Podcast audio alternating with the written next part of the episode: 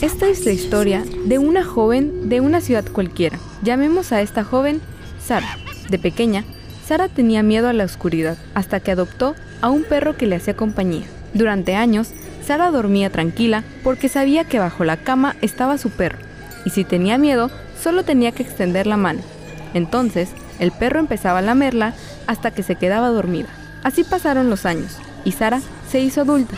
Una noche, en la radio, escuchó que cerca de la ciudad estaba en busca y captura un asesino muy peligroso. Sara, acompañada de su perro, no tenía miedo.